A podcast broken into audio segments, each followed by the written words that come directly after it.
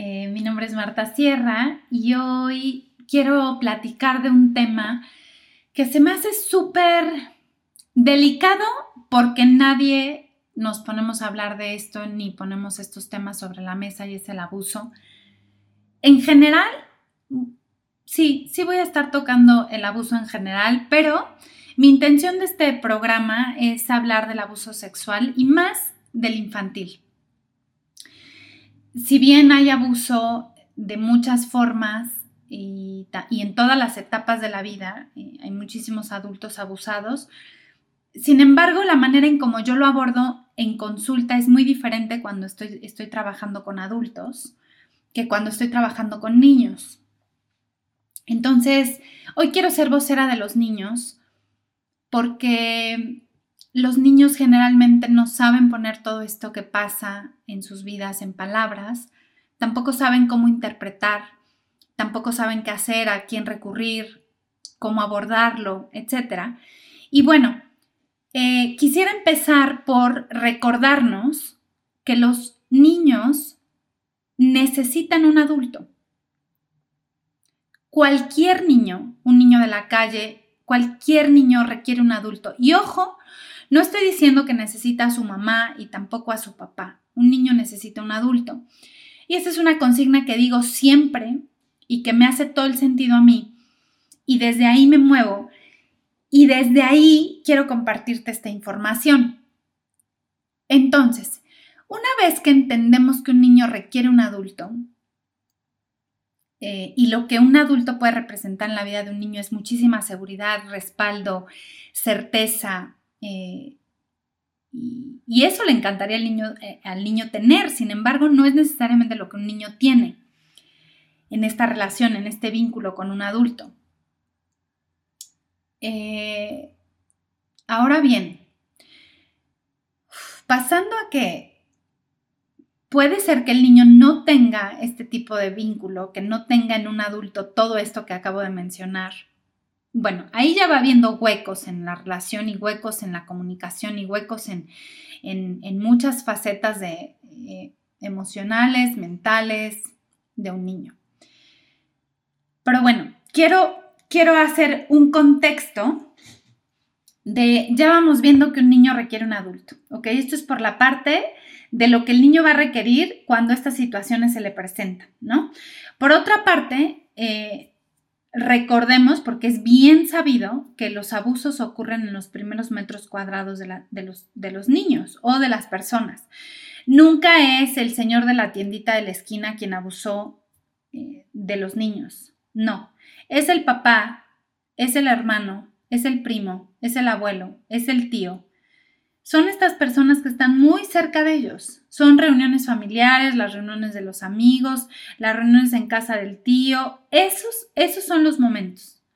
Esos son los espacios, esas son las personas eh, que tienen estas situaciones muy a la mano. Ahora bien, ¿qué pasa?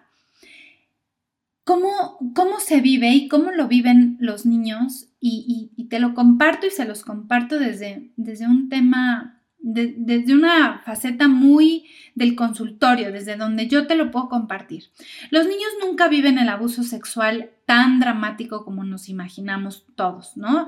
Los adultos somos los que le ponemos esta connotación de qué poca madre, este, cómo, y, y que le ponemos, bueno, un montón de títulos y cargas energéticas a estos eventos como injusticia, como, este, no sé, querer linchar a alguien, este, etcétera, etcétera. Bueno, que no, que no te invito a que se te quiten las ganas de querer linchar a alguien, solo, solo no es tan grave para un niño. Lo más grave para un niño es cuando el niño decide hablar. Ahí empieza el verdadero. Cuando un niño decide hablar acerca de un abuso es porque algo ya no está algo, algo ya está incomodando bastante. Ahora sí el niño, porque puede pasar una vez, pueden pasar dos veces, y los niños guardan silencio, saben guardar un secreto, generalmente no hacen este tipo de abusos con violencia. Los abusos infantiles no son tan violentos, etc. No, no siempre, no puedo hablar de un general, pero te estoy hablando eh, de un común denominador. No general, no, no son tan violentos. Entonces, cuando un niño decide hablar es porque ya hay algo incómodo. Y es súper retador para un niño hablar de estos temas porque sabe que hay algo que no está bien. Sabe que es un poco vergonzoso, eh, los niños dudan mucho para abrir la boca, ¿eh? pero cuando deciden hablar es porque de verdad se han amarrado los pantalones y requieren ser escuchados.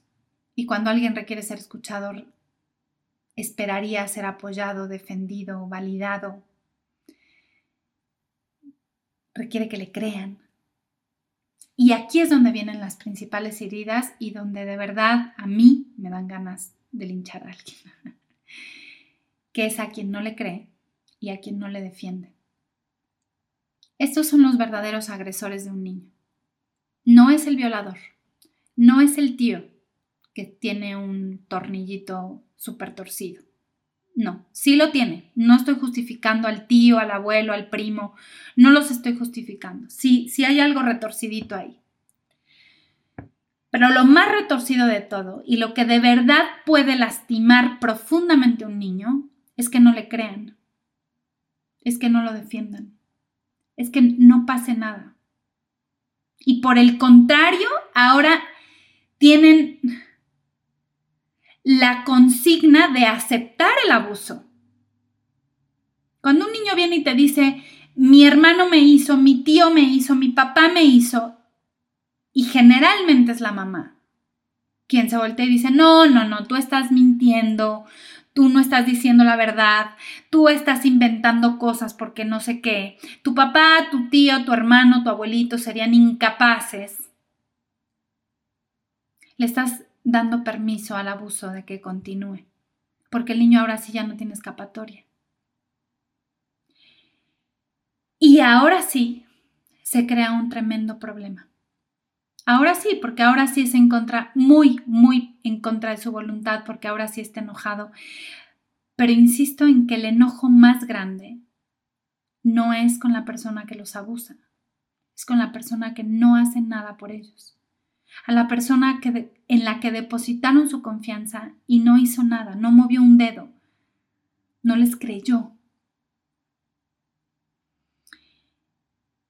Si tú eres un adulto de estos y me estás escuchando, estaría hermosísimo que puedas sentirte, reconocer de verdad lo que sientes, porque me toca que, que tú crees que estás enojado con esa persona, pero no, en realidad estás enojado con tu mamá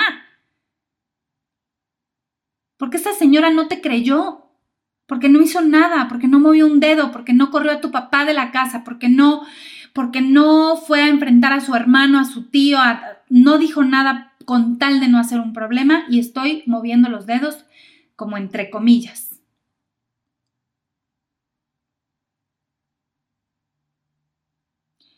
Y aquí voy a tocar un tema que de verdad, de verdad pongo en la mesa.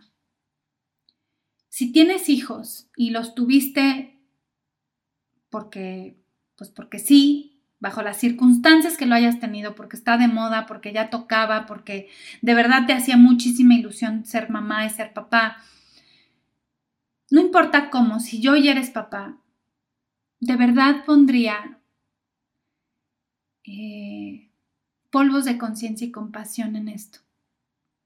Los niños de verdad requieren un adulto de verdad, de verdad.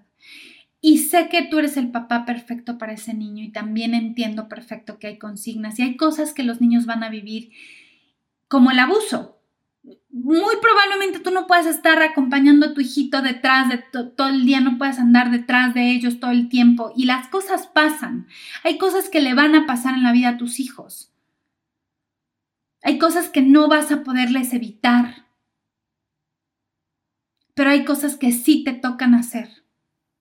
Si eres un, el adulto que acompaña a un niño, hay cosas que te tocan hacer para ellos. Y una de ellas es escucharlos.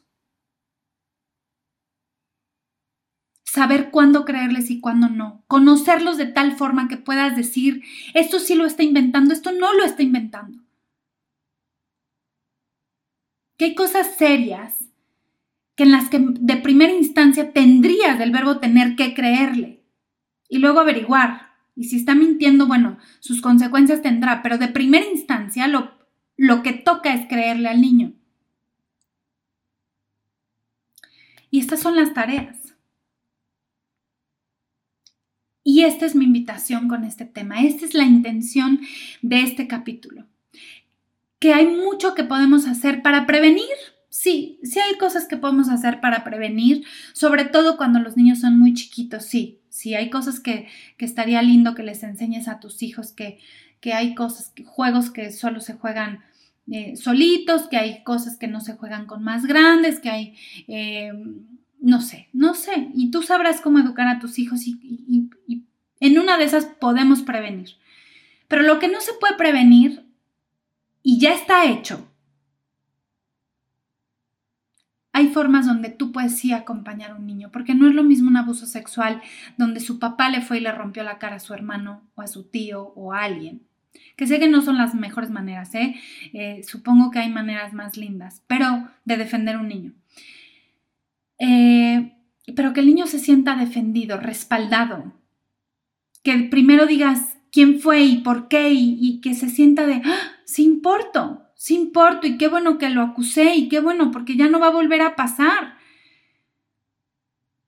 Porque, porque alguien me está cuidando, porque alguien se preocupa por mí, porque alguien está de mi lado. Esas son las cosas que ayudan enormemente, enormemente a un niño cuando algo ya pasó en su vida. Y, puede ser un abuso sexual, pero pueden ser muchísimos temas, muchísimos temas. Un tema en la, escuela, abuso psicológico, abuso emocional con los hermanos, con los tíos. No, no, no. Solo que ser escuchado, validado, eso es bien importante. Y esa es la invitación de hoy. Por favor, escucha a los niños de los que te haces cargo. Escúchalos, dalos un voto, un voto de confianza, créeles. Los niños no hablan de cosas que no, que no tienen en, registrado en sus metros cuadrados. Los niños no hablan de cosas que no han vivido, escuchado, sentido. Así que Estate atento a las conversaciones que los niños traen. Se vuelven muy transparentes. Es muy fácil leerlos. Solo hay que estar pendiente, solo hay que estar presente. Y creo que desde ahí podemos apoyar muchísimo, quizás en la prevención, que, bueno, insisto en que lo que va a pasar va a pasar, pero sí en el acompañamiento creo que las heridas se vuelven diferentes y la profundidad de una herida se vuelve completamente distinta. Así que, con esta reflexión, me gustaría que nos quedáramos hoy. Seguiré hablando del abuso, de otro tipo de abusos y de los abusos de, un adulto y, cómo, y cómo trabajarlos y, desde dónde yo lo, veo y, y acompaño a la gente en el consultorio, pero este programa creo que lo quería dedicar a los niños y porque ha estado muy presente en el consultorio y, hay muchos niños abusados y muchos papás que no sé que no saben qué hacer y por eso comparto esta información porque sé que como papá haces lo mejor que puedes, que sabes, que entiendes, etcétera, etcétera y que también tienes muchos miedos. Pero hoy con esta conciencia te pediría que lo acompañes de una manera más adulta, más adulta. Seamos un adulto para los niños eh, que están a nuestro cargo. Y luego también les voy a seguir compartiendo info para ser más adultos. Entonces, bueno, rumemos esto, quedémonos con esto y te deseo infinitas bendiciones.